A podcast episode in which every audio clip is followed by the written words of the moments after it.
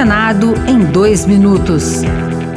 Eu sou Marluce Ribeiro e você ouve agora as principais notícias do Senado Federal desta sexta-feira.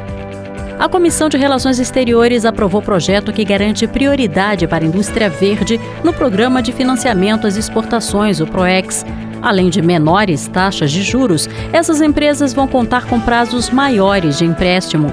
O relator, Humberto Costa, do PT de Pernambuco, acredita que a medida também vai servir como estímulo para as indústrias voltadas ao mercado interno adotarem tecnologias mais limpas. Quanto mais comuns se tornem as tecnologias e os métodos sustentáveis entre nossas empresas exportadoras, mais acessíveis e disseminadas também serão essas tecnologias e métodos para o Parque Industrial Nacional como um todo.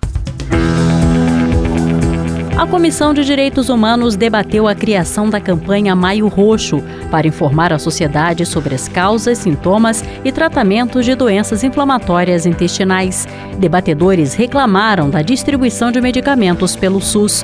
A senadora Leila Barros, do PDT do Distrito Federal, disse que vai apoiar uma força-tarefa com o Ministério da Saúde para fiscalizar a falta de medicação. Eu não sabia desse número tão elevado de pessoas que, que são portadoras de doenças inflamatórias intestinais e, e a falta de medicação. E vocês ganharam mais um parlamentar na causa, assim, porque realmente é uma situação que nos preocupa. Eu acho que é muito importante fazermos uma força-tarefa junto ao Ministério para entendermos melhor o que está acontecendo.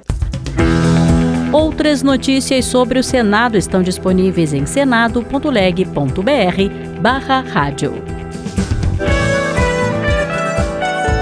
Senado em dois minutos. Uma produção Rádio Senado.